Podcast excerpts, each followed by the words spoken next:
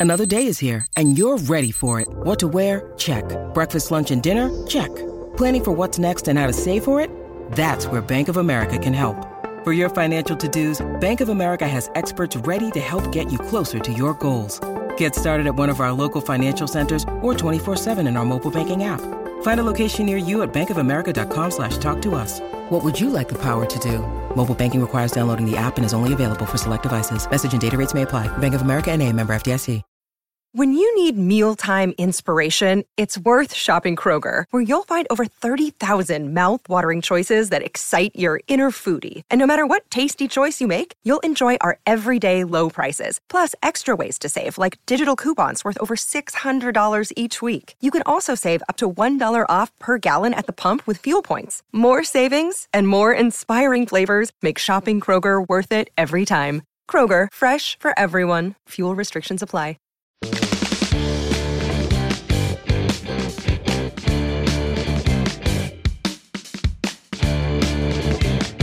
Fala, gente, tudo bem? Bem-vindos a mais um episódio de Acast. Não sei se vocês repararam, mas a gente tá num cenário diferentão aqui, né? Diferente e chique, né, Gabi? Ah. Amiga, a gente tá num bar belíssimo com plateia. Dá um oi, gente! Gostei, gostei disso. Esse episódio vai ser super especial porque a gente está no Miquelina Bar a convite do pessoal da Jack Daniels, que tem um projeto super legal, As Donas do Bar, onde a gente conhece várias mulheres que estão por trás dos balcões dos melhores bares de São Paulo. É, são mulheres incríveis, com histórias incríveis, que negaram os rótulos que foram impostos a ela e decidiram superar e serem múltiplas, múltiplas no que elas quisessem fazer. E vale dizer que esse espaço aqui que a gente está, o Miquelina Bar, é gerenciado por três sócias e todos os drinks levam nomes de mulheres. Achei chique, achei maravilhoso. É muito legal a gente estar tá falando sobre rótulo, porque é sempre um lugar que colocam as mulheres, né? Colocam a gente em caixinha de pode fazer isso, não pode fazer aquilo, tem que fazer isso ou não tem que fazer aquilo. Enfim, inclusive falando que mulher não gosta de uísque, que uísque é bebida de homem. Quem é que disse isso? É, gente, eu acho que a nossa convidada vai poder falar muito sobre isso. Acho não, eu tenho certeza, porque ela personifica muito disso. Ela faz tudo, ela é uma multiartista de excelência que tudo que toca vira ouro.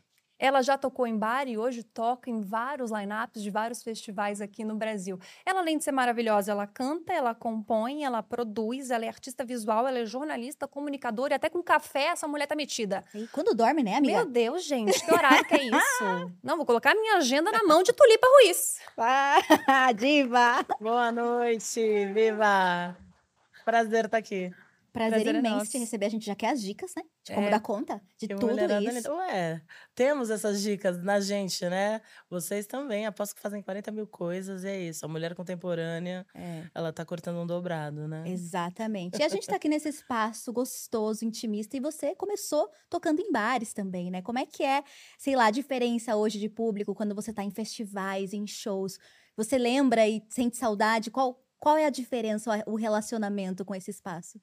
Eu comecei na Noite Paulistana, isso foi muito importante esse período, assim. Eu comecei tocando na Noite Paulistana em dois lugares aqui em São Paulo, muito importantes para cena autoral, inclusive, chamados Gradizadil e Estúdio SP. Então, eram lugares, eram bares, baladas. Eu adoro tocar em clube. Então, eram clubes de, de bebida, balada e música ao vivo que tinha um espaço para música autoral.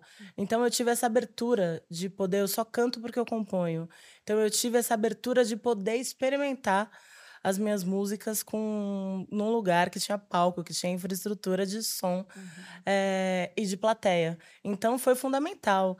E a cena, a noite, né, é um lugar, é uma formação, é uma escola para muitos músicos. E aqui em São Paulo a gente tem, por exemplo, a gente tem aqui o bairro do Bexiga, uhum. que é um bairro que tem diversos bares e sempre com música ao vivo. É, eu nunca cantei cover, mas eu tive a sorte de começar já cantando minhas músicas logo desde o começo.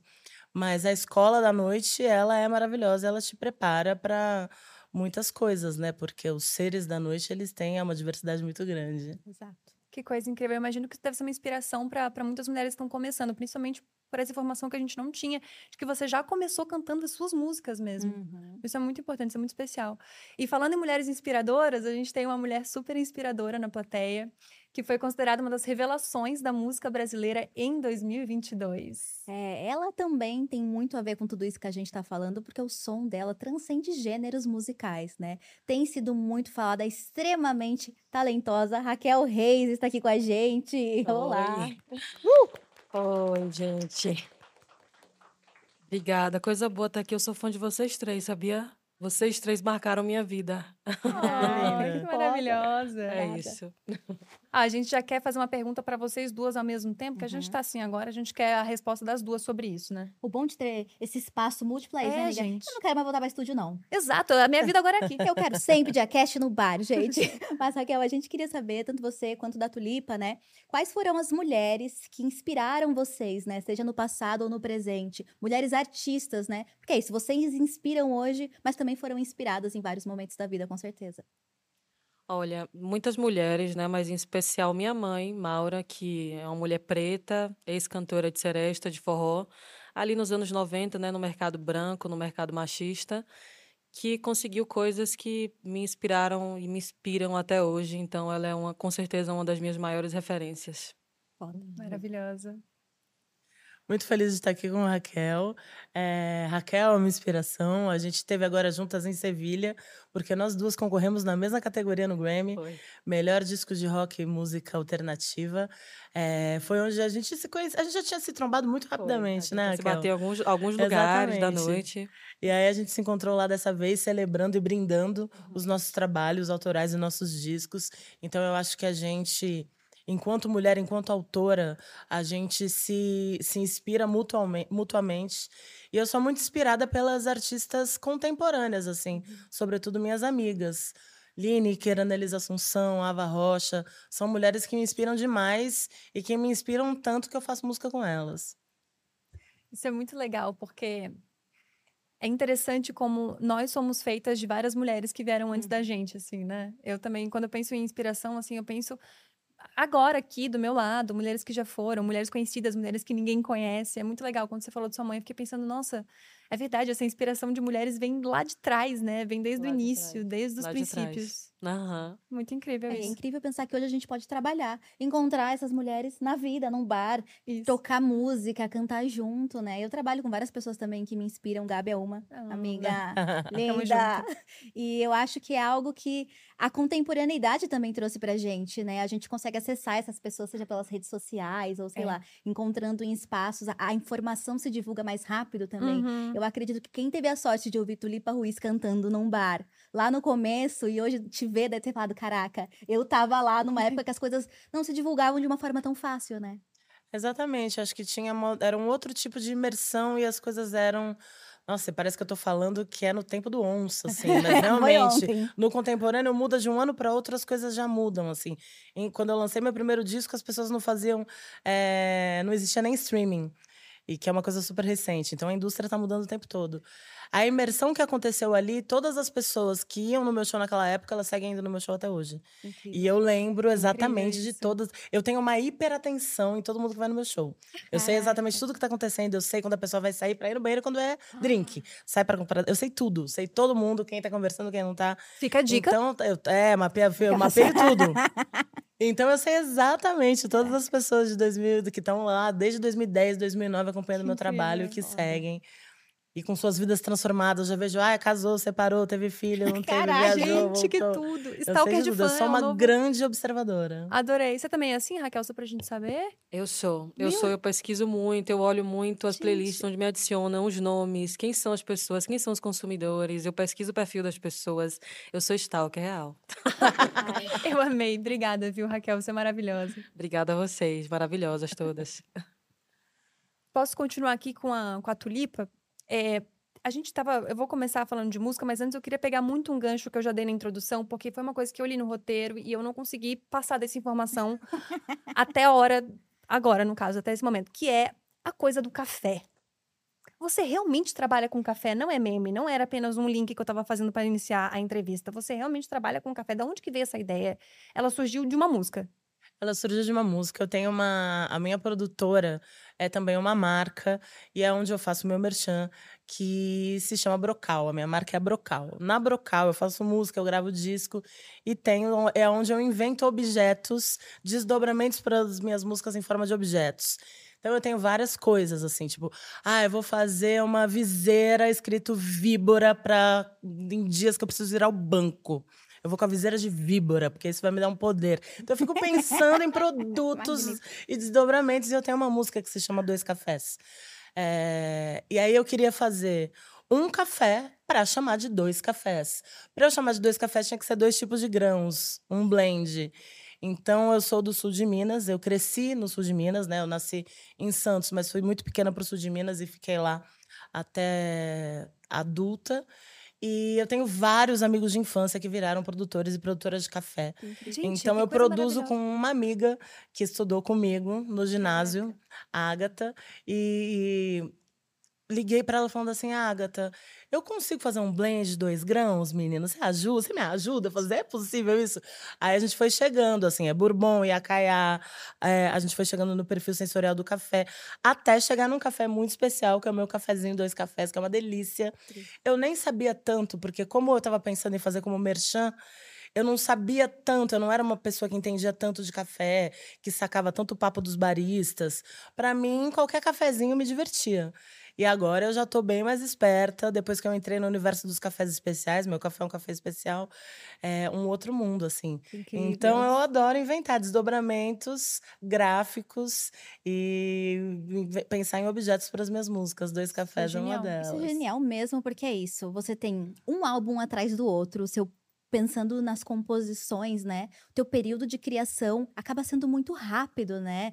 Não pra você talvez, mas pra gente que vê a tua discografia e pensando nisso também envolvendo o Grammy, você ganha coisas, você tem nome, você constrói uma audiência, um público apaixonado por quem você é e consegue ao mesmo tempo construir coisas fora de tudo isso. Ao mesmo tempo que a Brocal é isso, ela também é algo completamente independente. Né? A gente tá falando tanto sobre rótulos, é exatamente isso. Você negou o rótulo de tipo, não, a Tulipa, ela é autoral, ela Uhum. escreve música. E, não, peraí, eu quero vender boné também. E ele vai estar escrito Víbora. Como é que é pra você isso? Você teve que lidar, talvez no começo da tua carreira ou até hoje, com as pessoas tentando te encaixotar, te colocar nesse lugar da cantora, da cantora alternativa brasileira, que tem que se portar, fazer ou querer determinadas coisas? O rótulo, ele acaba sendo uma classificação muito simplista, né? A gente é muito diversa, então os rótulos, eles nos limitam demais. É, Então, acaba sendo complicado. Em 2010, quando eu lancei meu primeiro disco, que é o Efêmera, as pessoas me perguntavam que tipo de música você faz, né? Qual é o rótulo que vai colocar ali na... na- que que etiqueta eu coloco nesse CD? Pensando em rótulo como uma coisa de classificação. Eu já fiquei assim, gente, mas que tipo de música que eu faço? Até na hora pra, da gente se inscrever no Grammy é complicado isso. É pop, é rock, é MPB, é música contemporânea. E se eu fizer um disco que a primeira música é forró, a segunda é techno, a terceira é minimal e a quarta é instrumental, entendeu? Então, é, é- essa coisa de rotular, ela acaba limitando demais. E lá em 2010, eu, na hora de registrar meu disco, assim, tinha um espacinho para colocar gênero. Eu assim, gente, que gênero? Hoje em dia eu acho que o pop, ele, é, ele acaba sendo legal porque ele é mais antropofágico. Ele pega todas as, outras, as outras categorias e mistura tudo numa coisa só. Mas lá em 2010 eu falei assim, ah, vou colocar pop florestal, só para tirar uma onda com isso de... Pop De florestal. ter que ter um tipo de gênero. E aí, a partir disso, vários amigos começaram a inventar gênero para as Amei. músicas Genial. que era já a gente tirando uma onda com essa necessidade de você falar a qual gênero você pertence. Uhum. O próprio Grammy que a gente foi agora, eh, novas categorias estavam sendo eh, inauguradas esse ano, porque as categorias existentes não dão conta da nossa diversidade. Então, no rock, por exemplo, que era a nossa categoria, rock, música alternativa, eh, as pessoas que são do, do hip hop e do rap também se inscreviam nessa categoria. E era uma categoria que ficava super lotada porque ela não dava conta da diversidade. E aí criou-se uma nova categoria e novas categorias devem ser criadas para dar conta da diversidade que é a música brasileira, que é gigantesca. Então, eu tenho. Aqui no Brasil, por exemplo, a gente não tem uma palavra que eu gosto muito, que é cantautora. Aqui no Brasil a gente fala é de qual- cantora e compositora, né? Cantautora de que língua? Cantautora. eh, eh, Português de Portugal, Hum. eles falam cantautor. É, Essa palavra tem em espanhol também. Eu não sei se tem em inglês, se a galera usa cantautor em inglês também. Mas eu acho uma palavra muito que, que Simbólica. sintetiza Sintetiza. quem Uhum. canta e quem compõe. Hum. É, E a gente, com essa coisa de rótulos, o, pai- o Brasil é um país de intérpretes. Quando a gente canta e a gente compõe, sobretudo nós mulheres, a nossa parte como compositora, já que a gente não tem essa palavra que abraça essas duas coisas, a composição é completamente ignorada. E isso é uma coisa dentro da música que eu costumo, que eu gosto de falar sobre isso. Assim, a gente precisa entender, reconhecer, conhecer e reconhecer nossas compositoras.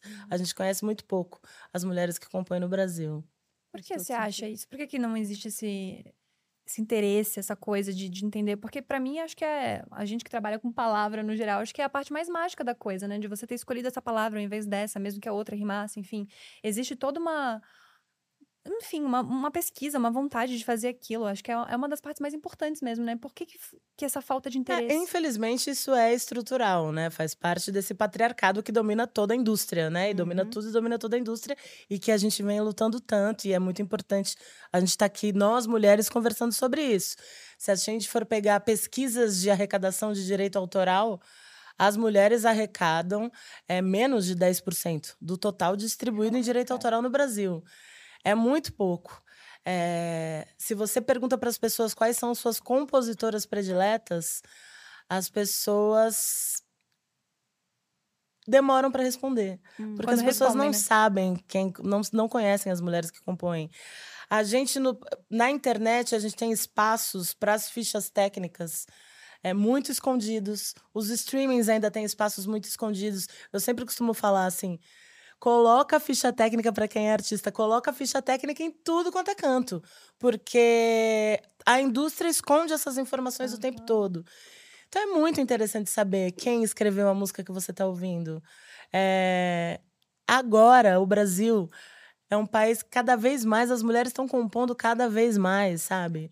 E somos muitas e muito maravilhosas. Então, para mim, é muito importante é, essa chancela, essa habilidade de compositora ser colocada na roda o tempo todo, assim. Uhum. Então, É, isso que você falou é sensacional, porque a gente realmente não para pra pensar, né? E a gente vê esses movimentos em outras áreas, se a gente for pensar no cinema, né? Esse debate sobre, ai, mulheres roteiristas, mulheres diretoras e como isso muda a natureza dessas Nossa, obras. sem completamente. nenhuma. Tem sido muito mais discutido, mas na música, nem tanto. A gente não pensa sobre isso. E talvez por isso, né, pensando nessa indústria extremamente masculina, é, você tenha começado também a produzir, né? Você é produtora musical. Como é que funciona isso? De onde veio esse, esse desejo? E o que que esse trabalho você acha que, que responde? A que falta, né? Na, na tua vida ou no, no teu meio e com outras pessoas da tua área também isso, sei lá, resolve algo?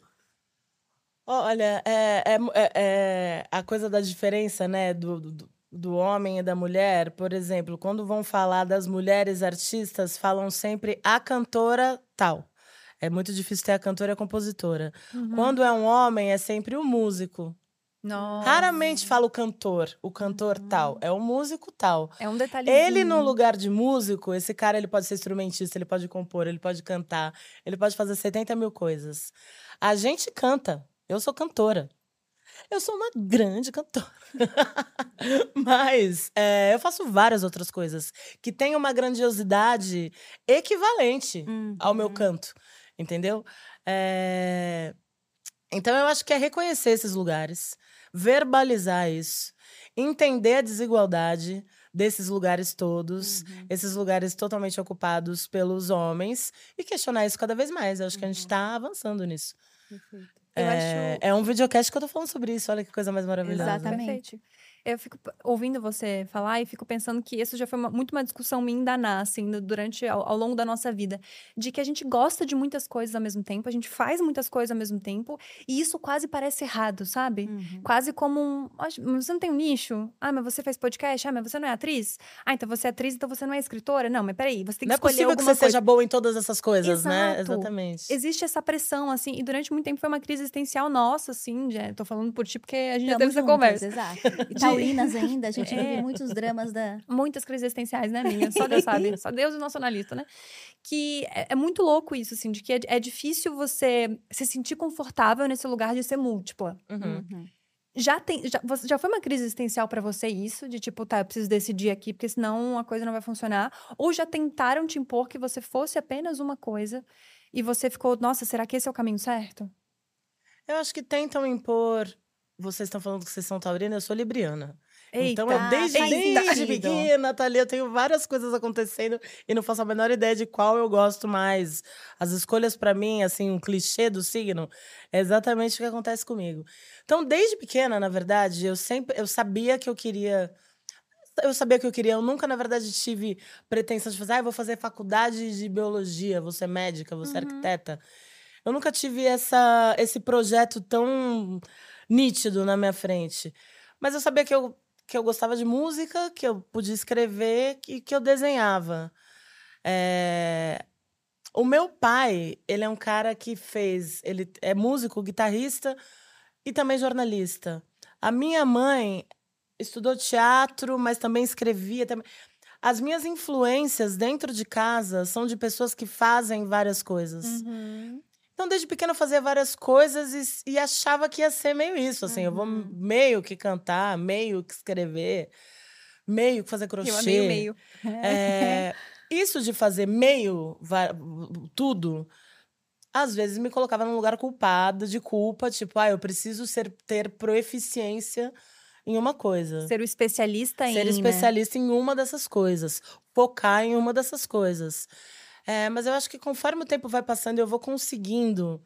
é, não é nem ter sucesso ou reconhecimento, mas estar à vontade com essas coisas, ter segurança Uhum. é, nas coisas que eu faço. Eu acho que isso tem a ver com maturidade também. Cada vez mais eu entendo que tudo que eu faço é muito autoral e que tem lugares muito importantes dentro de mim e que eu não preciso deixar de fazer uma coisa. Eu não preciso renunciar a nada, sabe, das coisas que eu faço. É, claro que tem, por exemplo, a música, ela demanda a maior parte do meu tempo. Mas eu tô trabalhando o tempo todo, assim. Então, quando eu tô fazendo outra coisa que não é música, é material para minha música. E eu trabalhando na minha música também é material para as outras coisas que eu faço. Ela é espinha dorsal de todas as coisas que é, você as ama. coisas se retro- retroalimentam. Embora eu faça coisas diferentes, tudo se retroalimenta, assim.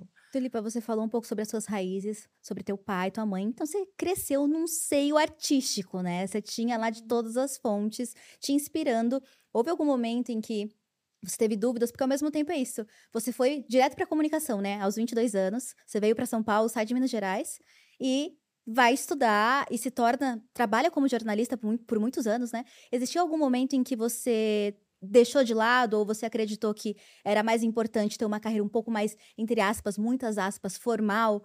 Como é que foi a, a relação com a tua família também nesse nesse processo? Eles te incentivavam? Eles desejavam coisas pra você? Porque eu acho que deve ser muito incrível ter pais artistas, mas eu percebo que alguns pais artistas que eu conheço não necessariamente querem filhos artistas. E isso é bem contraditório ao mesmo tempo. Como é que foi esse incentivo nesse momento de buscar formação universitária? Houve algum dilema também? Hey, it's Kaylee Cuoco for Priceline. Ready to go to your happy place for a happy price? Well, why didn't you say so? Just download the Priceline app right now and save up to 60% on hotels. So, whether it's Cousin Kevin's Kazoo concert in Kansas City, go Kevin, or Becky's Bachelorette Bash in Bermuda, you never have to miss a trip ever again. So, download the Priceline app today. Your savings are waiting. Go to your happy place for a happy price. Go to your happy price, Priceline. É, os meus pais se separaram quando eu era muito pequena, então eu fui para Minas com a minha mãe. É, minha mãe fez em São Paulo, ela estudava teatro, ela fez EAD é, e foi para Minas para criar os filhos num lugar mais calmo, né? Então foi para o sul de Minas, para São Lourenço. Meu pai continua aqui. Meu pai, nome dele, minha mãe é Graziela Ruiz, meu pai é Luiz Chagas, meu pai tocou a vida inteira com Itamar Assunção, ele era guitarrista da banda Isca de Polícia. E também jornalista, trabalhou no Jornal da Tarde, na Isto É, em vários, vários lugares. E eu cresci com meu pai as memórias mais anti, mais as primeiras memórias é do meu pai tocando com o Itamar antes da gente ir para São Lourenço. Então camarins e shows são coisas muito Caraca. frescas na minha cabeça. Mas cresci distante do meu pai, com a minha mãe em Minas, tentando, quando a gente tentou, quando meu irmão começou a tocar, tal, minha mãe colocou ele em, em aula de violão erudito para ele ter uma Caraca. educação formal nas artes, assim. Nossa, Eu fazia aula de canto lírico. É, a gente saiu de uma cena que era é, uma cena de vanguarda e era mais rock and roll e ela foi para um lugar que, em busca de, de uma vida mais saudável e espiritualizada, ela, ela buscou também que a gente tivesse uma formação um pouco mais estruturada, assim. Então, essa é uma influência da minha mãe muito grande. E eu cresci ouvindo. Meu pai era guitarrista e também jornalista e crítico musical. Então, ele me mandava os discos do lançamento e as críticas, as resenhas. Então, eu sou muito influenciada pelo meu pai, musicalmente, mas como jornalista também. Uhum. Porque eu cresci ouvindo disco e lendo release de disco. Eu lembro que ele mandava. Alguns discos vinham com clippings. E aí ele me mandava uns discos antigos dele. Eu lembro que eu peguei. A primeira vez que eu ouvi Janis Joplin, eu peguei um disco que tava com clipping da época. E eu não, nem sei em que ano que a Janis veio pro Brasil. Mas era assim, Janis era um recorte do Globo, assim, Janis Joplin chega ao Rio de Janeiro. Então eram pérolas, assim, eu ia pegando os discos e lendo pérolas. Isso fazia isso fez parte da minha formação. E eu sabia que eu ia trabalhar com isso de alguma maneira. Eu já fazia isso na escola, nos meus trabalhos de escola. Em São Lourenço eu tive rádio na hora do recreio. Caraca. Depois eu fui fazer rádio, fui ter um programa na rádio comunitária da cidade. Quando eu vim para São Paulo, só que aí eu vim para São Paulo, eu em São Lourenço eu, eu fui, eu tive programa de rádio, eu trabalhava numa loja de CD. É, foi meu primeiro emprego, assim, carteirona assinada, foi numa loja de CD. Isso me fez entender bastante da indústria da música, no sentido de manipulação, manipulação Você de algoritmos e tudo mais. Eu tinha um negócio que era os 10 mais vendidos. Era uma gôndola de madeira. Que antes eu era fiel a esses 10 mais vendidos e colocava exatamente os discos que eram mais vendidos.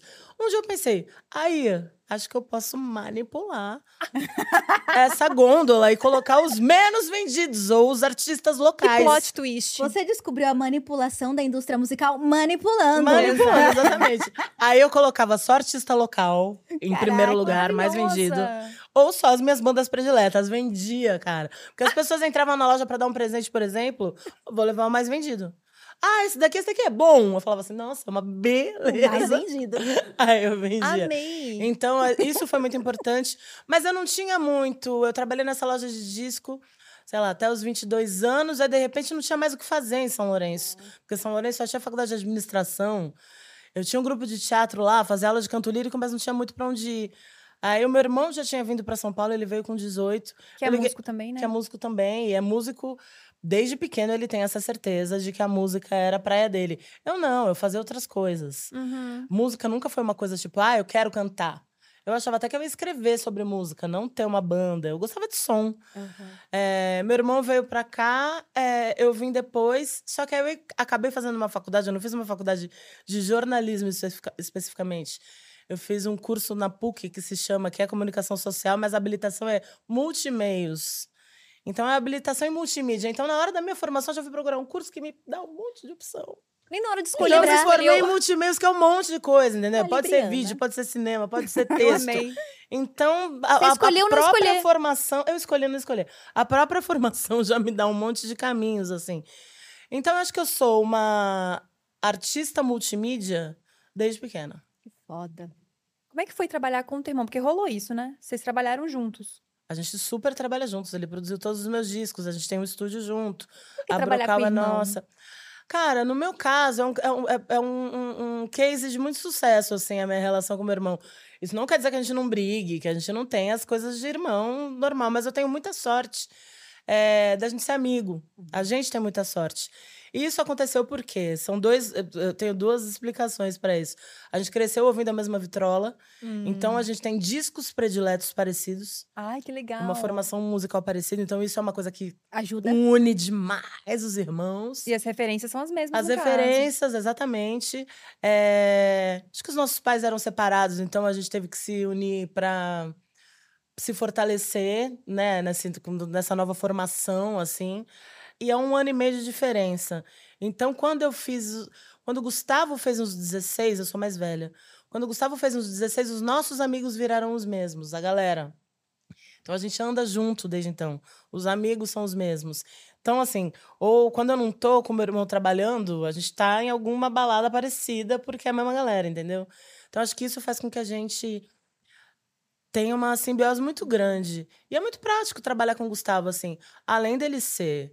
E é muito legal porque a gente tem nossos rolês separados também, e êxito nos nossos rolês separados. O Gustavo é um dos maiores produtores musicais do, do Brasil. Ele é um músico muito elegante, ele é um super instrumentista. Ganhou Grammy junto com a Lineker, produziu junto com o Fejuca o álbum, o último álbum da Lineker. É um super produtor musical. Ganhou Grammy comigo com o disco que a gente fez junto. Então, meu irmão um cara massa de trabalhar porque ele é bom. Então é legal trabalhar com quem é bom. Caraca, imagina o orgulho desse pai e dessa mãe. Então, gente. Que isso, como que se cria, né? Imagina Crianças ser primo assim. da Tulipa e do Gustavo. Pô, difícil, não queria não. Nossa. Eu tenho uma primaiada aí, é todo mundo de habilidosa, extraordinária. Só tenho prima mulher. Ah, então também corre na família. O Gustavo, meu irmão, ele é de uma família de mulheres, assim. Foda. Porque a gente cresceu em São Lourenço, então a gente via meu, meu pai, que é uma influência, mas a gente via meu pai pouco, via ele antes de morar com ele, via ele nas férias, assim. Era pouco. E minha mãe tem uma irmã que tem cinco filhas. Então era o Gustavo no meio dessa mulherada mesmo. Ele foi criado cercado por mulheres e mulheres muito poderosas. Muito Da hora certas de isso. quem era. É, mãe, é muito certa de quem é. E assim, muito. Ele foi muito influenciado por esse clã aí todo. E não rolou um medinho, tanto teu quanto do, do Gustavo, de, de mostrar pro teu pai? Porque afinal ele não é só um cara que entende música, É ele é verdade. crítico de música. Eu mostrei tarde, na verdade. O que, que você vai lá? Não, é porque a gente também tem a ideia do crítico, que o crítico é bem pesado, É né? que ele tá, vai estar assim pra ti, ó. Exato, É mas não Essa necessariamente. palavra é horrorosa, né? Exato, é, é tão violento, é, É, o é, crítico musical. É, essa palavra é A horrorosa. gente nunca pensa numa crítica boa, né? Sempre pensa numa crítica É. ruim. Eu acho que não, porque eu nunca fui. nu- uma- acho que pelo fato do meu pai ser crítico e de eu ouvir os discos e ter a minha. a- os meus deslumbramentos, é, a- meus, meus alumbramentos com, com discos específicos, assim, as minhas descobertas, é, eu nunca me deslumbrei e nem fiquei em frangalhos com crítica nenhuma. Então eu li as críticas do meu, do meu pai, às vezes eu concordava, às vezes eu não concordava. A minha opinião Nossa. sobre o que eu achava do disco era o que valia, na verdade. Quando a gente começou a tocar junto, já eu já tinha feito várias outras coisas. A primeira vez que eu cantei valendo aqui na noite em São Paulo foi no aniversário do meu pai. Ele estava fazendo 50 anos, aí ele montou uma banda para tocar no aniversário dele. Amei. É... Ah, eu esqueci o nome do lugar. Daqui a pouco eu lembro. Mas era num bar, era no Cambridge, era no bar de um hotel, Cambridge, no centro de São Paulo. E aí ele fez, ele montou esse bar pra tocar as músicas que ele tinha composto e que não tinha, nunca tinha colocado na roda, assim, que não tinha tocado com o Itamar. Aí ele me deu essas músicas, eu fui crooner do meu pai das letras dele. Então acho que a primeira vez que eu, to- que eu cantei com ele foi fazendo. Acho que ele ficou tão grato por eu estar Ajudando ele ali na... cantando as coisas dele. que Na hora que graça. eu fui fazer, exatamente, na hora que eu fui fazer as minhas, ele achou massa, ele nem esperava. Caraca. Nossa, você compõe.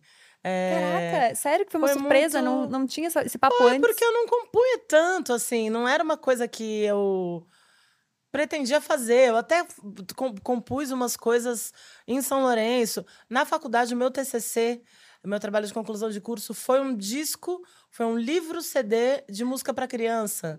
Então eu tinha uma Eu amei que você investigação- nunca escolheu fazer uma coisa só em nenhum Nossa, momento. mas nem meu TCC, não é nenhuma coisa só, é um livro CD. Gente, Exatamente, eu é, sempre, eu tô sempre nesse... TCC, você sempre quer fazer o o menor trabalho. Porque um só já é difícil. Você vai lá ver três. Não, Você quer reaproveitar é. conteúdo, inclusive. Não, e a gente, inclusive, tava, você estava falando do café, mas tem esse plot também da ilustração. Você Tem já trabalhou, plot. já trabalhou com ilustração, já ilustrou livro infantil. Como é que foi o desenho também, a arte, né? Se a gente tá falando sobre negar rótulos, Você negou todos e foi atrás de tudo que você queria e trabalhou com as coisas que você queria. A coisa do desenho, ela é muito por conta da música, assim. É, Eu desenho porque eu gosto de capa de disco. Caraca. Então, eu ia vendo as capas de disco que tinham em casa e achando incríveis. E eu achava que fazer capa de disco era a profissão mais legal do mundo. Então, E não achava que, errou. tipo, cara, aí, é- aí é uma coisa interessante. Criança? Capa de fazer Nossa, eu achava.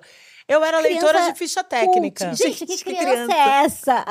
Maravilhosa. É isso, de- cara, disco, se você pega vinil, sei lá, pergunta pro seu tio, pro seu avô, se tem algum disco em casa, algum vinil, e pega esse vinil. Existiam encartes muito interessantes, projetos Completaços. gráficos muito Lindíssimo. interessantes na época da indústria do vinil. Então eu tinha acesso, quando eu passei a, a- a poder mexer na caixa de disco dos meus pais, aquilo pra mim era uma coisa incrível, porque as capas eram louquíssimas. E aí eu ia tentando ler a letra para entender quem fez o quê, quem tocou o quê, é, onde foi gravado. Eu, ado- eu adorava ler, tipo, gravado no verão, primavera de 74. As pessoas colocavam as estações do ano. Que coisa Eu incrível. ficava super interessada nisso. Que poético. E a coisa gráfica sempre me chamou muito a atenção. Tem uma banda que eu amo, paulistana, paulistana, que chama Grupo Rumo. Que as fotos são do Galopido e muitos dos projetos gráficos de uma artista plástica que eu amo, que é a Edith Derdick. Tem uma capa do Grupo Rumo que chama Caprichoso.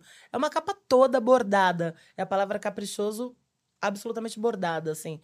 Eu achava essa capa a coisa mais incrível do mundo. Quando eu mudei para São Paulo, eu fui atrás da Edith Derdick e falei, eu quero trabalhar com você. Porque eu quero aprender Na a fazer esses desdobramentos gráficos da música, assim. Então, eu acho que desenhar tem a inspiração, ela é muito musical mesmo, assim. Sempre foi desde o começo. Incrível. Coisa Minha- maravilhosa essa criança, né? Nossa, a Tulipa tá quieta. O que ela tá fazendo? Ela fica LP, assim. Eu era bem Coisa quietinha. Eu fiquei... Eu fui ser uma criança, uma, uma adolescente mais falante. Acho que depois dos 14 anos. Antes eu era bem pra dentrinho. Artista, né? É, Tem uma coisa mais assim.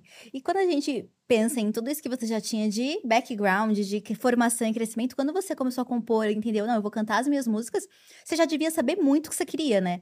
E entendendo, a gente citou sobre a tua experiência com a indústria fonográfica, o teu pai, você já tinha referência do caminho, você já sabia mais ou menos o que fazer. E como é que foi também construída aí a persona musical Tulipa Ruiz? Porque aí também não é só, só sobre as suas composições, é sobre a tua presença de palco Todo mundo que fala de você cantando ao vivo se arrepia. Ela é uma força da natureza. Ela preenche todos os espaços. Como é que isso vem também? Vem do teatro da tua mãe? Como é que o corpo e a imagem conversam com toda essa referência que você tinha? Eu acho que essa coisa do palco da presença cênica tem a ver com essa. Tem a ver com isso da minha mãe, da investigação teatral da minha mãe, sem dúvida nenhuma, assim. É, nos meus primeiros shows, é, eu lembro que eu fui num show da Meredith Monk, que é uma, uma performance, uma instrumentista da voz, eu fiquei muito emocionada com esse show, assim. Muito emocionada mesmo. E nesse dia eu entendi que o palco, ele é um lugar de possibilidades no sentido de linguagem. Tudo no palco é linguagem. Uma microfonia pode ser linguagem, é, uma coisa que dá errado é linguagem. Então, isso é um lugar de muito, muito poder, de muita de poder no sentido de possibilidade mesmo. E esse lugar que é de tanto poder, ele precisa ser muito respeitado. Então, eu tenho muito respeito pelo palco. Eu gosto muito do palco. Eu gosto. Eu, acho que agora eu tô curtindo mais estúdio e eu tive que ter um estúdio gravar em casa para curtir mais o estúdio. Porque palco, para mim, show é, é, é a coisa mais maravilhosa. É o meu lugar de poder, assim. Eu gosto demais mesmo. Caraca. Faz sentido porque acho que é uma das coisas que junta tudo aquilo que tu gosta, né? Porque tem essa coisa visual também, que você precisa pensar nas cores, no figurino, naquilo que você quer passar através das imagens, a luz. No teatro a gente aprende inclusive, a luz é um dos personagens, né? Então, até isso a gente tem que pensar em cada coisa. Então, acho que me parece que é um tipo de coisa que junta tudo aquilo que, que você gosta ao mesmo tempo, no mesmo espaço. A música, assim, fazer. Eu sempre curti fazer som. Então, quando me chamaram, eu cantei com meu pai, aí cantei num lugar ou outro, me chamaram para fazer uma temporada no Grandes Adio em São Paulo e tinham me chamado para fazer alguns shows no Estúdio SP. Eu não tinha banda, eu não tinha um projeto. Eu, eu até tinha algumas composições, comecei a experimentar essas composições. Achei muito mais interessante cantar minhas composições do que a música dos outros. Isso me fortaleceu também. Mas eu tinha a galera que eu fazia faculdade, então os meus primeiros shows já tinha projeção com a galera que fazia faculdade comigo. Então tinha um olhar é, de uma galera que pensava e estudava imagem. Luz também. A minha banda, tive a sorte do Gustavo já tocar antes com outras pessoas. Então, o Gustavo, antes de tocar comigo, já tinha tocado com a Mariana Aidar, já tinha tocado com a Anneli, já tinha tocado com a Yara Renault, já tinha tocado com a Vanessa da Mata. Então, o Gustavo chegou com uma com um tônus de músico já profissional que eu já tive essa facilidade, assim. Então, quando eu comecei a tocar e comecei a ter banda, a temporada que a gente fez no Graças a Dio movimentou, assim, uma cena. As pessoas começaram a prestar atenção. Tanto é que em 2010, quando eu lancei o Efêmera, eu gravei na YB, que é um grande estúdio aqui em São Paulo, e lancei no Auditório Ibirapuera. Então é um lançamento grande, foi um lançamento grande para a época. As coisas foram acontecendo, mas quando é, a música, que era um negócio que eu fazia por hobby, que nunca tinha sido um projeto, eu não sabia que a música. Eu fazia outras coisas, trabalhava em agência de comunicação. É, eu não sabia que a música ia virar um ofício. Quando ela virou um ofício, eu achei chato e falei, não sei se vou querer. Quero ser muito libriano. Muito libriano, exatamente. Ser muito libri- Ai, começou a dar certo, não quero mais, eu acho. Não é que não quero mais, é porque era legal quando rolava, quando as pessoas iam e quando era legal, que eu tava fazendo com os meus amigos. Aí, isso, vai fazer show, putz, tem que prensar disco. Como é que prensa disco?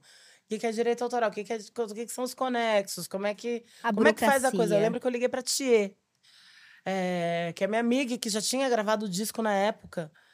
Falei, Thier, eu acho que eu vou precisar gravar um CD. Você pode tomar um café comigo? Acho que eu vou explicar?" precisar. Me E aí a tia me encontrou numa padaria real, na padaria real, e falou: Tu, é assim, ó. Você vai ter que ter um advogado. Aí me deu o telefone do advogado, falou do estúdio, aí me contou de assessoria de. Me, me explicou um pouco esse panorama. E aí eu pensei, gente, detestei, chatíssimo. Porque eu vou ter que fazer uma super produção aqui, eu nem sei das minhas músicas, e eu vou ter que fazer isso, tudo isso sozinha. E foi muito louco começar a fazer tudo isso sozinha, assim, porque no meu primeiro disco fui eu que prensei, fui eu que fiz o projeto gráfico, eu tava por dentro, eu tinha uma assessoria de imprensa, mas eu tava por dentro de todas as coisas, eu cuidei de todos os processos. Eu vendi 50 mil discos do Efêmera na unha, indo levar caixa na Livraria Cultura. Caraca. É, Esse começo foi muito louco por causa disso, porque eu fazia tudo e era tudo muito hercúleo, por uma coisa que antes só era um hobby Uhum.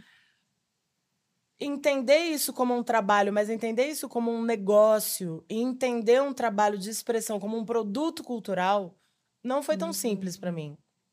Eu tive dificuldade.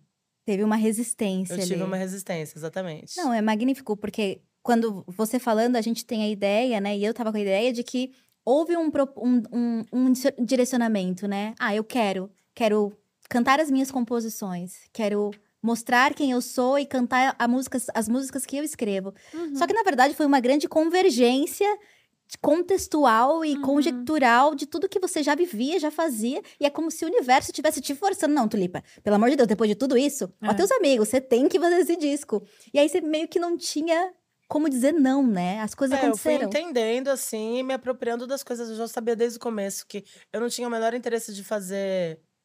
de cantar a música dos outros. Eu Uhum. acho legal, até canto de vez em quando, mas a minha ideia trabalhando com música é cantar as minhas. Eu só canto porque eu componho. Cara, Caraca, isso que é lindo. muito legal. E eu acho isso muito corajoso, porque é um passo, né, que, que se dá, assim, tipo, é acreditar muito nas coisas que você escreve, porque elas vêm de um lugar muito sincero. Eu queria entender quando que você entendeu o que você estava compondo. Porque escrever, provavelmente você sempre escreveu. Aí quando que você entendeu, tá, isso aqui é uma composição, isso aqui dá pra fazer uma música, É isso aqui verdade. tem interesse. E você, quando percebeu que estava compondo, era pra você ou era compor pra vender também? É. Porque tem esses dois lugares. É... Eu acho que não era pra vender, mas eu acho que era pra ofertar. Uhum. Entendeu? As minhas primeiras músicas. Não era na pretensão de você cantar. Eu acho que eu gosto de música. Quando eu faço uma música que eu gosto, é, eu sei que isso é bom pra poder oferecer, ofertar, Aham.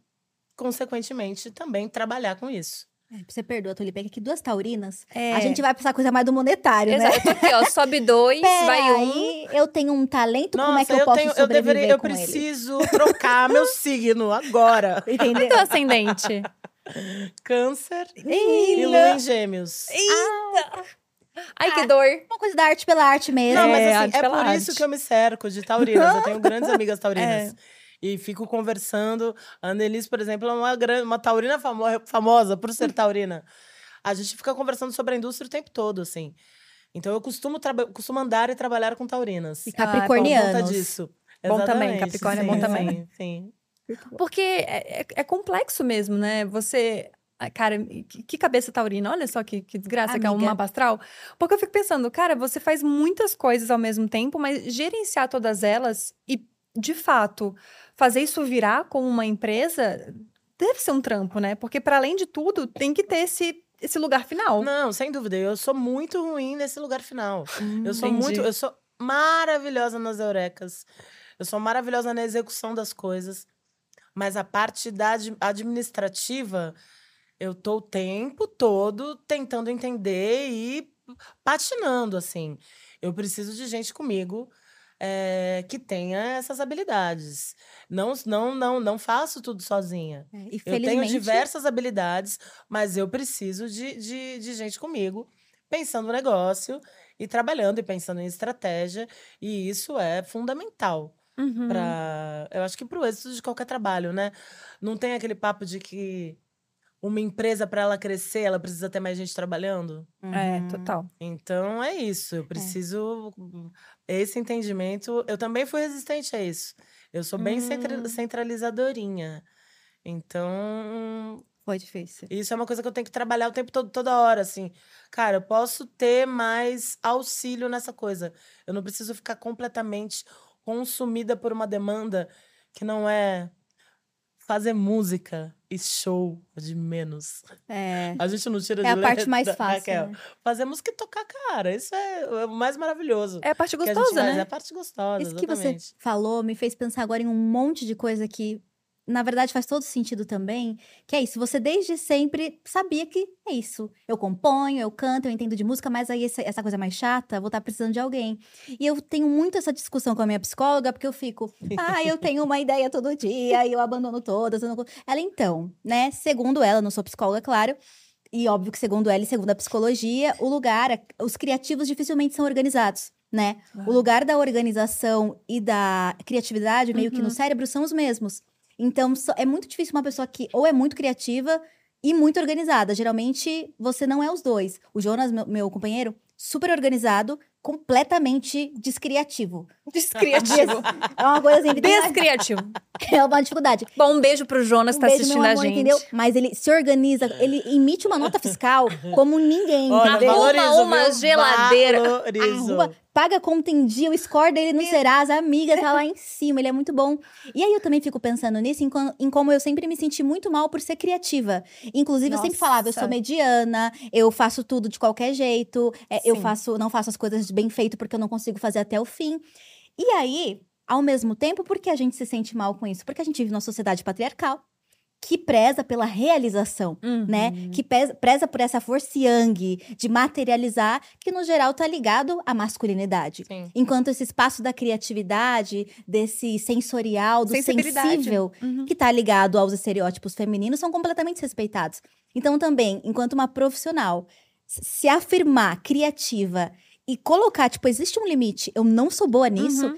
É muito corajoso, como a Gabi Nossa. falou. Porque eu até hoje me envergonho por não ser organizada e por ser só criativa. Eu não posso ser só criativa, tem que saber materializar coisas. Parece que a gente tá falhando, né? Parece que É. a gente não entendeu alguma coisa que o resto do mundo entendeu. Exato. Eu me e, sinto assim direto. e somos, sei lá, às vezes adultos não funcionais. E fico, ai meu Deus, eu não pago uma conta em dia adulta não funcional. Mas ao mesmo tempo foram várias ideias que eu tive que me levaram para os lugares em que eu cheguei, né? Falando sobre mim nesse sentido. Exatamente. E é, é genial isso. Eu acho que muitas das mulheres, às vezes, nas, nas indústrias musicais, cinematográficas, se perdem nisso, né? Eu lembro que é, no começo da minha carreira também, criando conteúdo blogueira, né? Vocês sabem?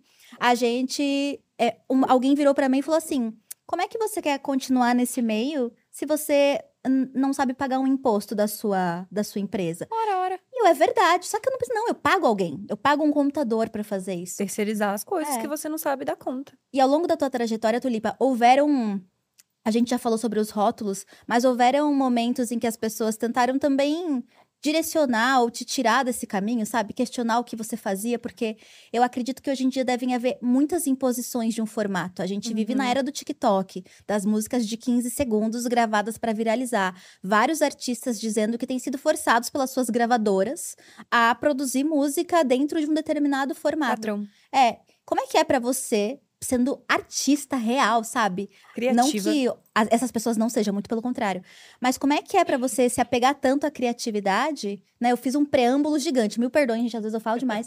Maravilhosa. Eu tô prestando super atenção. Só pra perguntar isso. Mas como é que é pra você, dentro de tudo isso, é, lidar com quem você é enquanto artista e o que você quer? E o que você sabe que você é boa, né? Uhum. E ao mesmo tempo ter isso que você já assumiu que não é com você. E esse monte de peso e informação em cima da sua criatividade. Que o mercado pede. né? É, que o Eu mercado. acho pede. que é. Isso é uma luta constante, diária. é, Ao mesmo tempo que eu tenho plena consciência das coisas que eu faço e da potência das coisas que eu faço, eu preciso reafirmar isso o tempo todo. é, Sobretudo num país que não reconhece suas autoras e tudo mais. Então é, é como se fosse uma afirmação para mim, ao mesmo tempo que é coletiva, ao mesmo tempo que não é sobre mim, ao mesmo tempo que eu Uhum. preciso falar sobre várias outras coisas para depois chegar em mim, denunciar um monte de coisa, é, entender minhas habilidades, mas tem dias que a gente se acha absolutamente inábil. Tem dias que eu me sinto Sim. analfabeta em várias É situações, entendeu? Que loucura. Outras, eu já tenho superpoderes. Então, é, eu acho que é, essas, essas, ess- essas movimentações todas é, são totalmente naturais dentro desse contemporâneo que a gente vive, tendo que fazer um monte de coisa dentro dessa sociedade absolutamente patriarcal, é, que não que não está nem um pouco preparada para mulheres que são donas, autoras e protagonistas de suas histórias. Isso incomoda muito, assim. É, no Habilidades, eu começava o show e agora eu não sei como isso acontece, tem acontecido em, em algumas vezes, mas eu entro com um cajado. Esse cajado é minha caneta. Esse cajado sou eu colocando minha, ca- minha caneta no caminho como autora, traçando mesmo a minha história e o meu caminho e abrindo os caminhos. Acho que para mim e para muita gente. Esse cajado ele é muito importante. É, Claro que eu fico assim, que chatice que tá o TikTok, que chatice que tá a luta contra, conviver e lutar contra, ao mesmo tempo jogar junto com o jabá. A gente fica achando, por exemplo, que algoritmo é uma coisa tipo, ah, meu algoritmo me define, me traduz, mas o algoritmo é uma coisa paga, Uhum. entendeu? Os filmes que, que o algoritmo mostra para você, ou as músicas, eh, foram impulsionadas para chegar até você.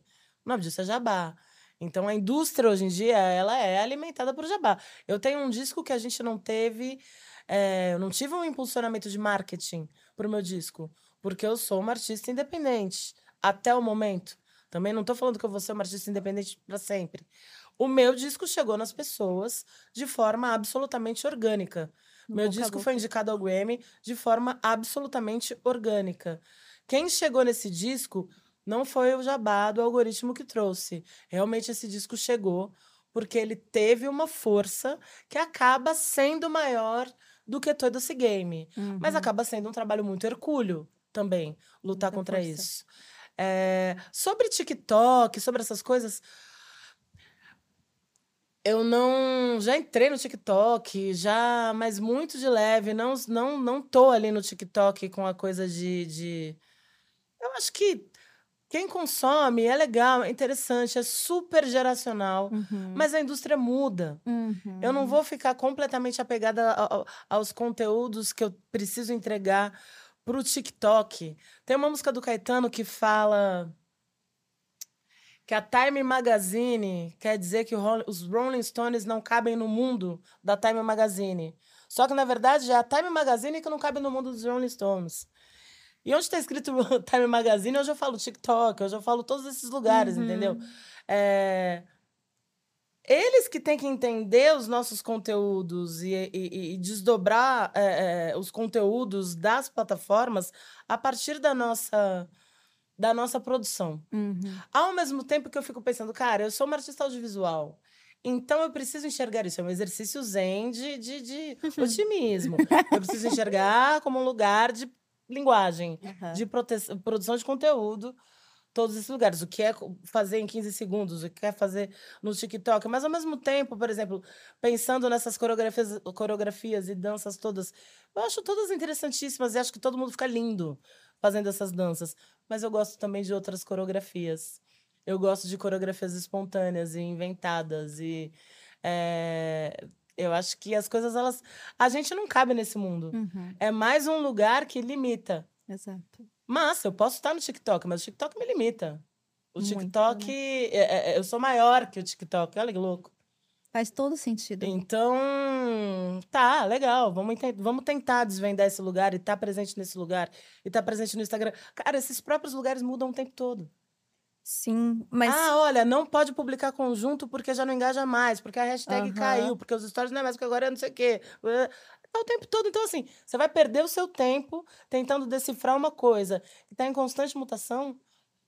Faz sua música e depois picota ela. Pensa na sua música, na sua expressão e depois recheia esses lugares com a sua produção. Eu acho que nossa, é, é, é, a gente tem que desdobrar a partir daí.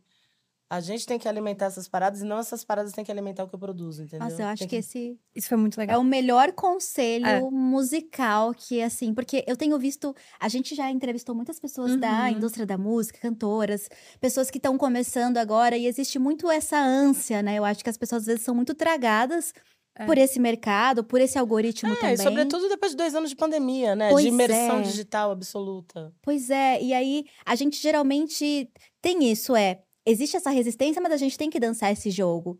Mas não necessariamente também, né? Cara, eu acho que a gente pode dançar esse jogo, mas esse jogo não pode definir minha dança. Ah, Eu sei dançar também esse jogo, sacou? Conversar com compositora, né, dançar. amiga? Isso é outra Eu coisa. até posso dançar, mas o rebolado, meu- o meu rebolado é muito maior do que esse. Eu sei que às vezes é, a gente desanima e acha que, Uhum. putz, não tem nada a ver com, sabe? Mas eu acho que o pensamento tem que ser mais por aí, É, para a gente não esmorecer.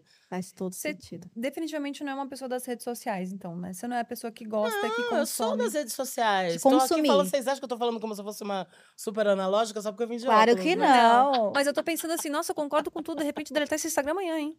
Tô mais nesse pensamento aqui agora. Não, eu tô lá, tô lá. E encaro como um desafio de linguagem. Eu super poderia estar fazendo mais coisas, assim. Eu realmente poderia estar postando mais porque eu sei.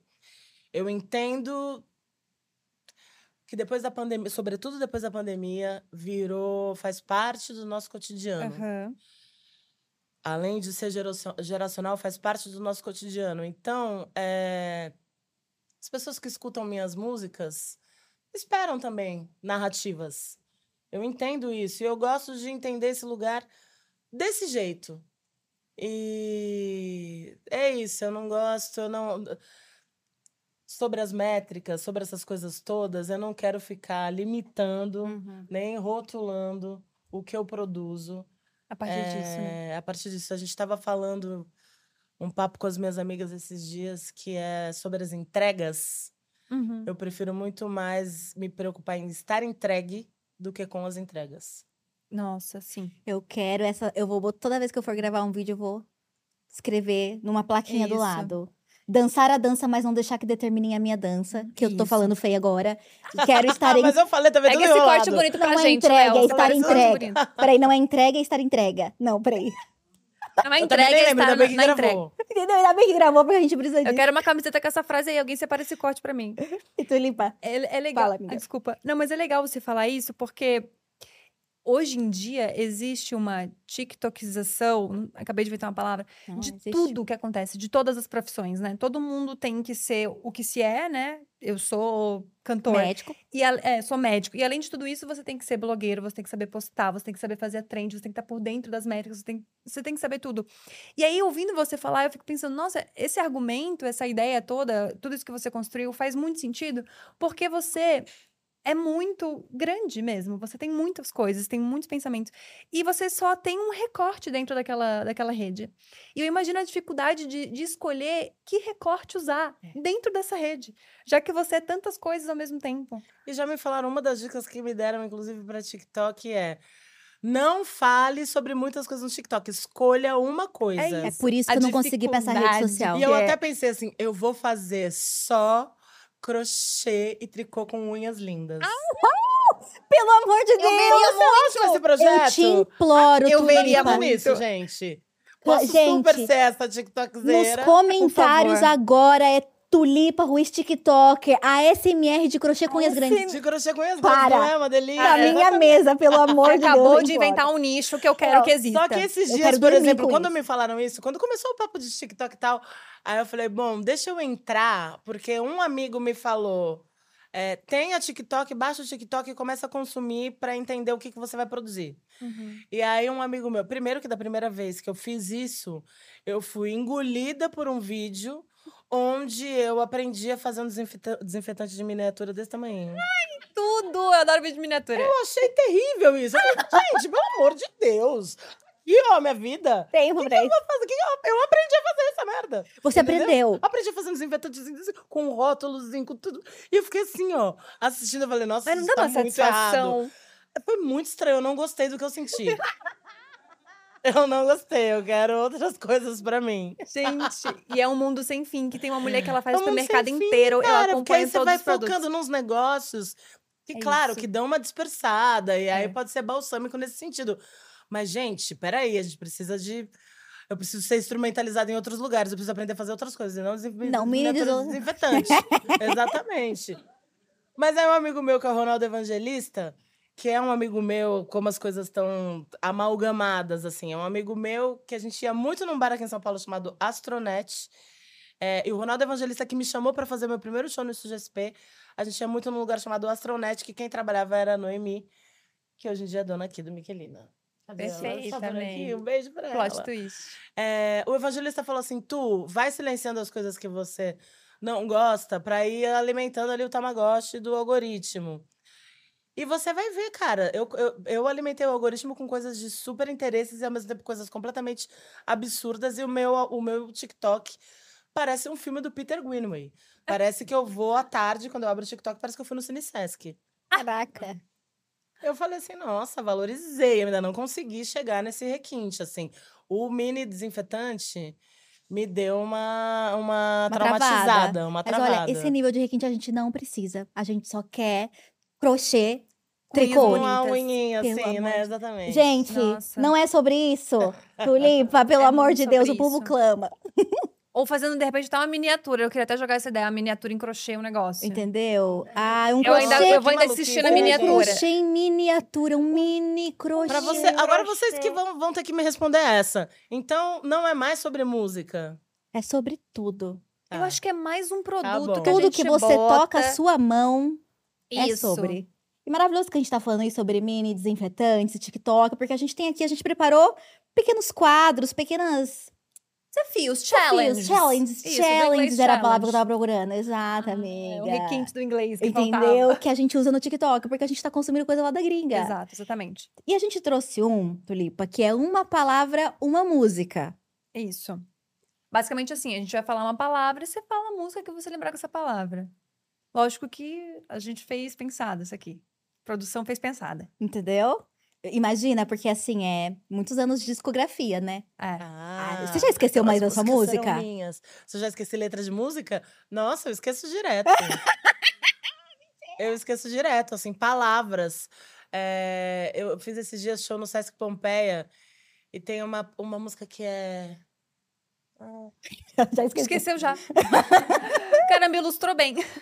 Combustão. Falar combustão de todas as eras. Aí eu cantei a combustão. Eu falei, nossa, é combustão a palavra? Aí fiquei pensando nisso durante a música. E eu já cantei essa música várias vezes. E aí eu cantando, ainda bem que a minha plateia é muito maravilhosa. E eles são meus teleprompterzinhos Vocês! analógicos. Tudo. Então, não, não, não. Eu, eu meio que perguntei assim, é combustão mesmo a palavra? Mentira! E aí, a galera que tava ali no gargarejo falando, ah! que fofinho. Não, e a, e a mulher na plateia pensando. Você que Às compôs. vezes eu acho as palavras estranhas, assim, às vezes eu me. Ou eu esqueço, ou eu falo, nossa, mas eu escrevi isso. Eu me confundo. Freud ou, explica. Ou eu troco por sinônimos. Faz sentido. É por isso que eu também gosto de cantar o que eu componho, porque aí eu posso errar, trocar, inventar.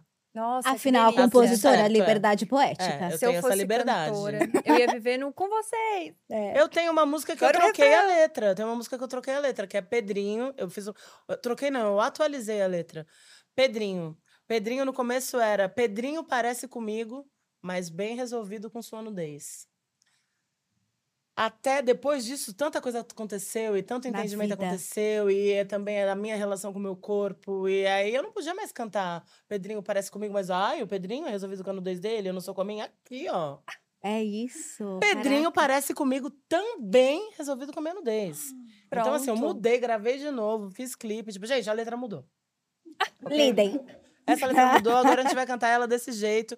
E é muito maravilhoso porque o público vem com a gente, sabe? Ai, incrível E isso. isso é muito lindo. Então, entender e, a- e atualizar uma. Eu, eu esqueço e eu também troco e atualizo letra. Ah, Nada eu por gostei acaso. desse conceito de atualizar a letra. Porque realmente, às vezes, não faz sentido. Foi a tulipa do passado que tava em outro momento que escreveu É, isso. não quero mais cantar isso, tá É, tudo bem. arrasou. É isso. Bom, Vamos gente, começar? É, vamos fazer. Então, a gente espera pra vo- que você não, Curiosa, tô não curiosa. esqueça. Tá. E tem que cantar. A gente tá querendo essa palhinha mesmo. Tá. Bater corte, bater corte. Bater corte, É. é, exatamente. É Porque a gente tá no, no fomento do algoritmo, né, amiga? Exato. A gente A gente- o corte do TikTok. a gente dança Desculpa essa dança. Fiquei nervosa agora, vamos. Pode começar, amiga. Primeira palavra é domingo. Momentos de tensão. Não, essa é fácil, vai. Vou ficar mais um pouquinho para ver se acontece alguma coisa nessa tarde de domingo. Oh. Viva! Vou, vou daqui então. Queria um pouquinho de mistério. Se, a plateia puder fazer um barulho de tensão pra mim. Ninguém sabe fazer barulho de tensão. Mas eu queria muito agradecer a tentativa. É, a palavra é glacê. Glacê. Tomar uma água que não tem mais. Glacê, é, eu quero mais uma aguinha. Glacê, glacê, glacê, glacê. Glacê é da. é, já sei, já sei, já sei. Ufa. É de uma. Inclusive, é de uma música onde eu investigo o encontro consonantal da letra L com outras letras. Ah, legal. Pluma Black é o nome dessa música. Cloaca, Atlas, clave, tecla plana, Pluma Black. Ciclo, triciclo, público pleito, bicicleta, iglu, glúten, glacê, clima, clube, chiclete, flecha, ângulo, glote. Eu não tenho a menor condição de fazer isso, não tô entendendo. Eu não tenho a menor condição de fazer isso. Amiga, por isso que a gente é blogueira É mesmo. Isso, matou a Entendeu? charada. Blogueira, olha que Tem mais delícia. aqui na blo- trend. Blogueiras, blogueiras mesmo. Eu quase travei no glacê, eu tive que fazer uma piada pra poder ler de novo, pra poder fazer o glacê. Não, horrível. Ela tá acertando todas. É. Mas você tem que abrir o teu é, palácio mental, né? Você Tem primeiro dá uma. Meu palácio mental. Olha essa, Nathalie Neri, ela tá falando Uau, de roubei, compositora, ela entrega. Não, Ela Palácio entrega. Mental. É nome de música isso daí, hein? Palácio Entendeu? Mental. Pronto. E tá procurar, compondo já. porque vem. Não é tipo, você, não, peraí, eu tenho muita coisa. O que que é? O que que é? Próxima é caraminholas. É porque são palavras muito específicas das músicas, então elas vieram mais fáceis. Uma dica, são músicas tuas. Que agora que... É, Nossa, se Agora que revela. de outras pessoas, eu não tenho a menor condição de, de falar caraminholas em outra letra. É... Caraminholas. Começou, agora você vai tomar conta de si. Das tuas minhocas, caraminholas, das inculcações, dos teus pepinos, das pérolas, das abobrinhas, dos abacaxis, dos nós, dos faniquitos. Tulipa Ruiz! Obrigada. Arrasou. Entregou tudo, né? É uma entrega de dicção que é pra poucas pessoas. Entendeu? Ó, a gente tem mais um, um challenge que a gente inventou, né, amiga? Peraí, esse aqui, amiga? Esse aí. E, ó, já vou falando que aqui a gente tá numa fase polêmica do ah, a gente Diacast, tá numa fase super polêmica. Entendeu? A gente tá dançando a dança do algoritmo a gente quer cortes e arrumar É. intrigas e inimizades. Aquelas... Exato.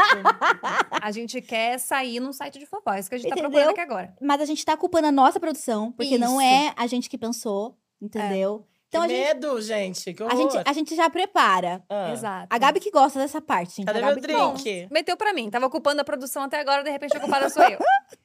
o nome do jogo é Tá na Playlist, Faz Fit ou Pula a Música. A gente vai te dar três cantores, cantoras, artistas, e você fala se tá na sua playlist, se você faz fit e quem você pula a música. Individualmente ou grupo? São trios. São trios e aí cada um vai numa, numa característica. A gente fala, ah, o Zezinho, o Pedrinho e o Ah, eu tenho que falar um João. um. Aí você fala, o João tá na playlist, o Pedrinho pula música e o Zezinho eu faço feat. A gente quer uma inimizade. Entendeu? Uma coisa bem É, saudável. a gente quer um clima chato. Ah, encontrei num, encontrei num lugar e ficou um climão. É isso que a gente tá procurando. Fala assim, o pula, o pula música pode ser, não é minha vibe, Isso, isso. né? Aí, pula música, né? Você pode pular uma música por vários motivos. Pronto, é entendeu? isso. Tentando é tipo, ajudar. beija, casa ou mata. Você não quer matar a verdade a pessoa, é uma coisa mais leve. Vamos começar com a Entendemos. primeira? Anitta, Ludmilla e Luísa Sonza. Agora a plateia fez o barulho de tensão. Na hora que eu pedi, ninguém fez. Olha que loucura. Anitta, tá na playlist. Luísa Sonza. É, Já cantei com ela, ela cantou Banho, uma música que eu fiz para Elza Soares, e foi muito lindo ela cantando. Ludmilla, é... faço feat. Então a Luísa pula. A Luísa eu já fiz feat, faço feat. Então, é, Então saiu dessa. A gente vai, vai, Vamos vai, vai deixar, passar tá esse bom, pano é, vamos pra- deixar. Vai passar esse pano. Emicida, Criolo e Mano Brown. Emicida já fiz feat, Criolo já fiz feat, Mano Brown tá na playlist. e quem que pula? Dos três, precisa pular? Eu já fiz feat, já fiz feat. Não vou pular quem eu já fiz feat. Olha ela saindo de todas, menina, pela vou beirada. pular quem eu já fiz feat. Libriana, amiga Libriana, Saindo que cuidado. todas. É, e o Mano Brown, não vou pular o Mano Brown. O Mano Brown tá na playlist e faço feat também. Saindo pela Gente, vamos- tangente de... vocês to- que estão muito basiconas. Ih, Tá bom, Tully, vai tá bom. Próximo. Próxima. Cazuza, Cássia Eller e Elis Regina. Vocês querem que eu pule alguém, né? A É gente isso. tá querendo uma treta, me perdoa por isso. Me perdoa por isso. É...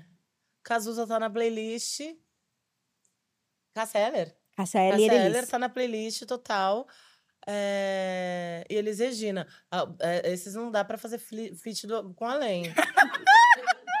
então estão na playlist. Tem uma coisa mais agora de inteligência artificial, né, gente? Não gosto. É. Não gosto. Não, eu não tô achando. Não é. Não sei. Mas é no lúdico, é no Precisamos lúdico. entender, mas eu tenho achado esses feats do além. Gente, Mas eu quero te fazer uma pergunta. Você, você então não assinaria os direitos para reprodução da sua imagem Não, póstuma? só se fosse muita grana. Para os seus filhos, no caso, porque você não ia estar É, nem aqui para Muita, aproveitar. gra- não, muita grana pra minha árvore, exatamente. É. É. pô, mas tem que ser muita grana Então, mesmo, muita porque é grana, super mas a gente estranho, tá né? falando de muito dinheiro, exatamente. Muito dinheiro. É. Eu já não vou estar aqui, aí pô, eu não sei. Ah, é problema do futuro, né? Aí é problema do futuro. Mas não, eu acho super esquisito isso daí. É. Acho que a gente tem que tomar muito cuidado com essa Uhum. essa inteligência artificial toda aí. E eu não sei, eu não sei a reprodução.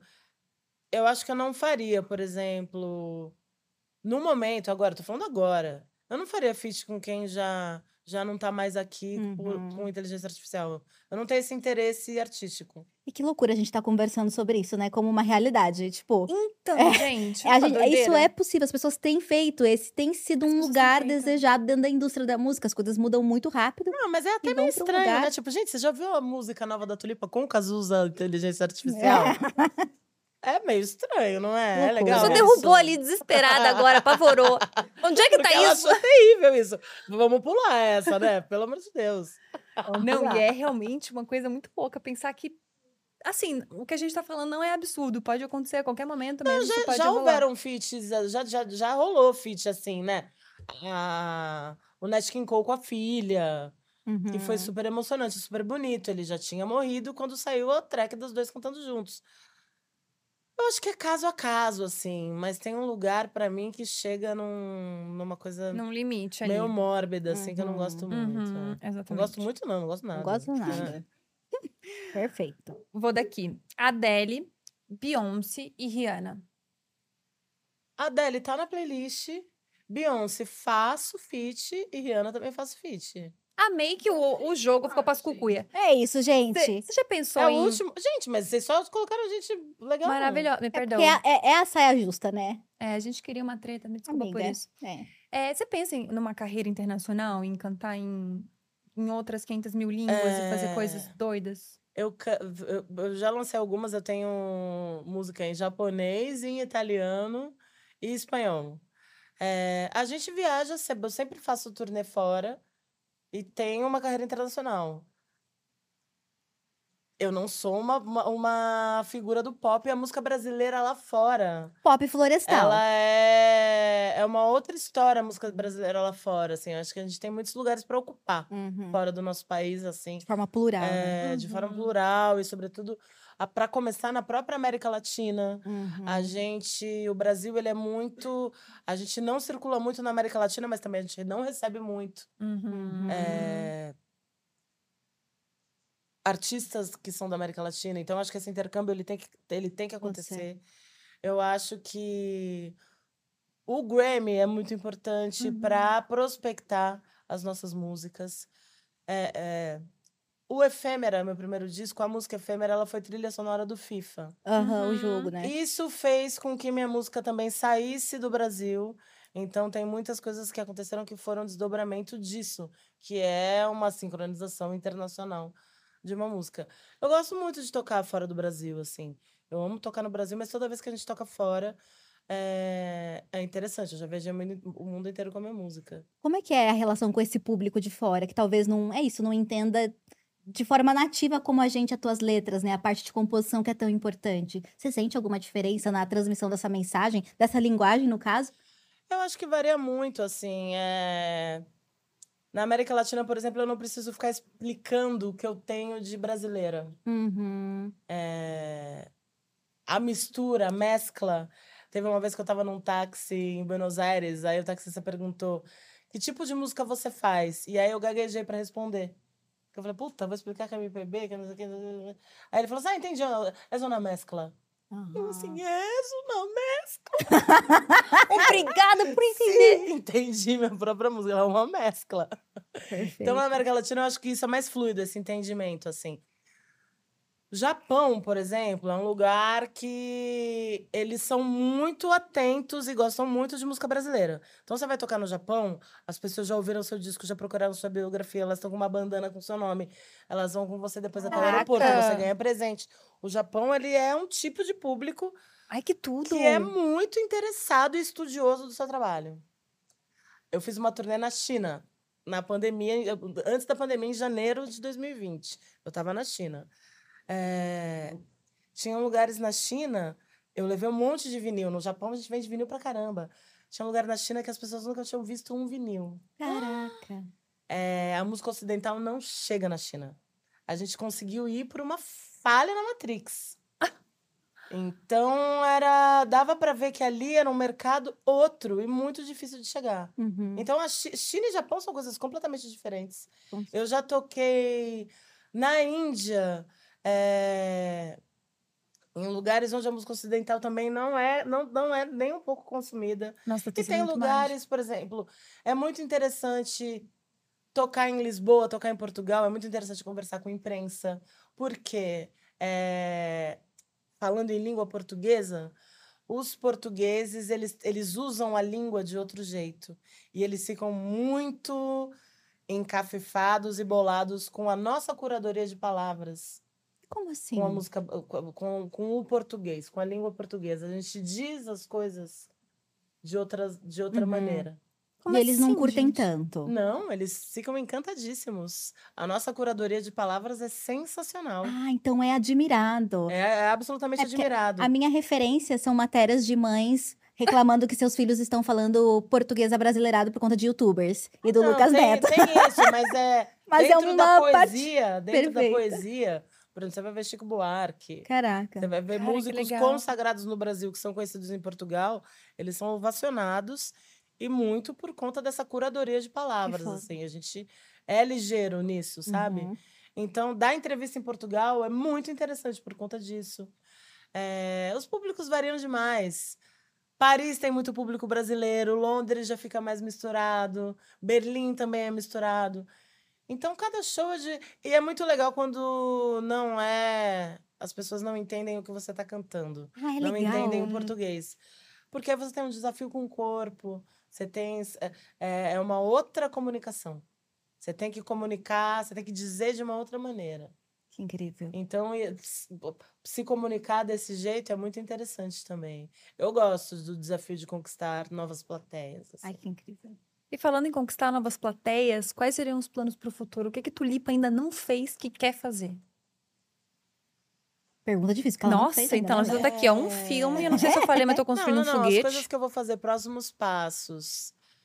Eu preciso desenvolver uma nova coleção para Brocal, para Casa de Criadores, porque eu faço Uhum, parte times tudo. de estilistas da Casa de Criadores, então tem coleção nova da Brocal vindo ano que vem.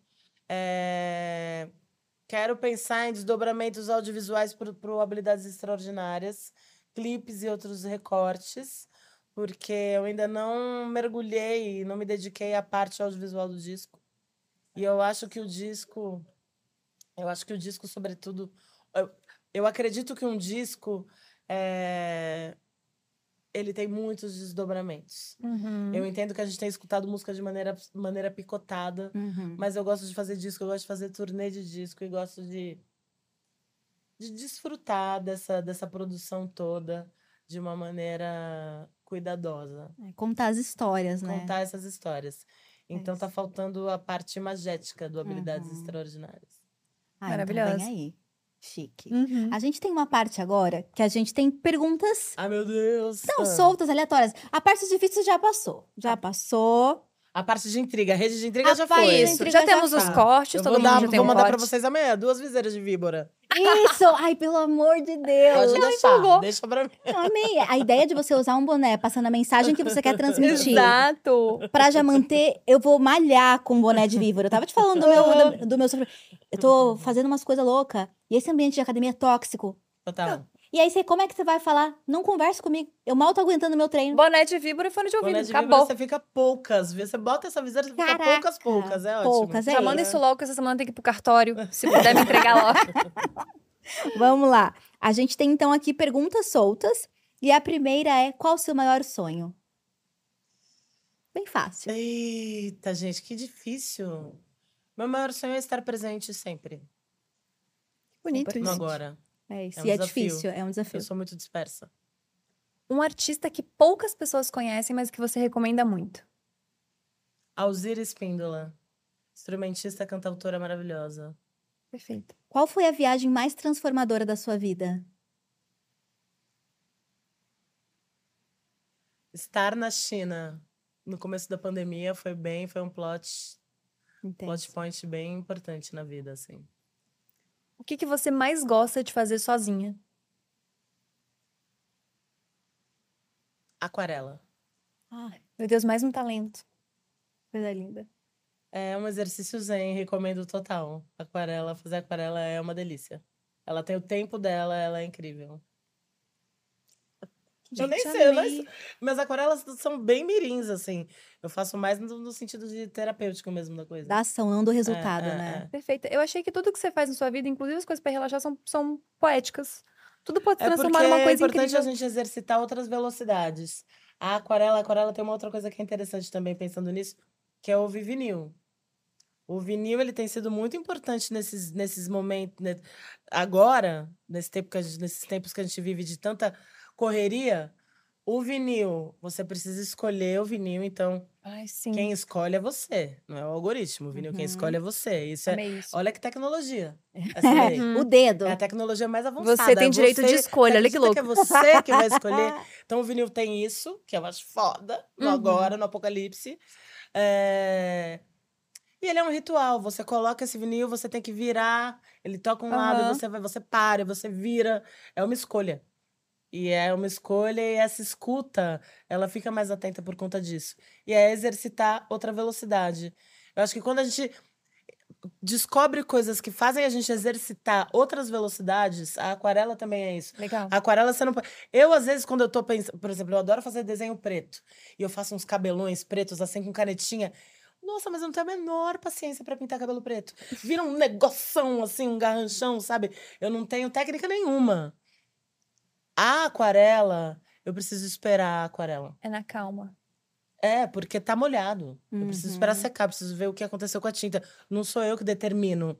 Então eu tô exercitando outra velocidade dentro dessa pressa que eu tenho o tempo todo, A sabe? gente não sabe mais esperar, né? A gente não sabe esperar, é, é muito doido, né? Nossa. Esse é o maior isso. conselho. É, gente, é. tantos conselhos pra vida hoje. É, Eu gente. tô aqui, preciso de aquarela pra ontem, aquelas bem. É agora, eu aquarela agora. Tô com pressa. Você mandar pra gente a garrafinha de Jack Daniels, quem puder separar, por favor. Aí É, dá o material pra gente fazer aquarela e o boné da Víbora. Se quem puder entregar já essa semana esse press kit pra gente, que a gente tá bem de precisada. A gente tá bem precisada desse kit. Amiga. Aí a gente quer saber também qual foi a maior conquista da sua vida. Eu sei que colocar uma é difícil, mas talvez a mais significativa pra você. A maior conquista da minha vida, gente. Acho que a maior conquista da minha vida é a minha música. Conta. Que bonito isso. E que legal que, depois de tudo que a gente conversou, é, de todas as coisas que você né, fez e faz e, e vive, constrói, o jeito que você vive essa música, que legal que ela também é um trabalho, no final das contas, É. né? Porque eu te- a- ouvindo você falar, eu tenho a sensação de que ela é a tua vida. E que sorte que ela também é teu trabalho.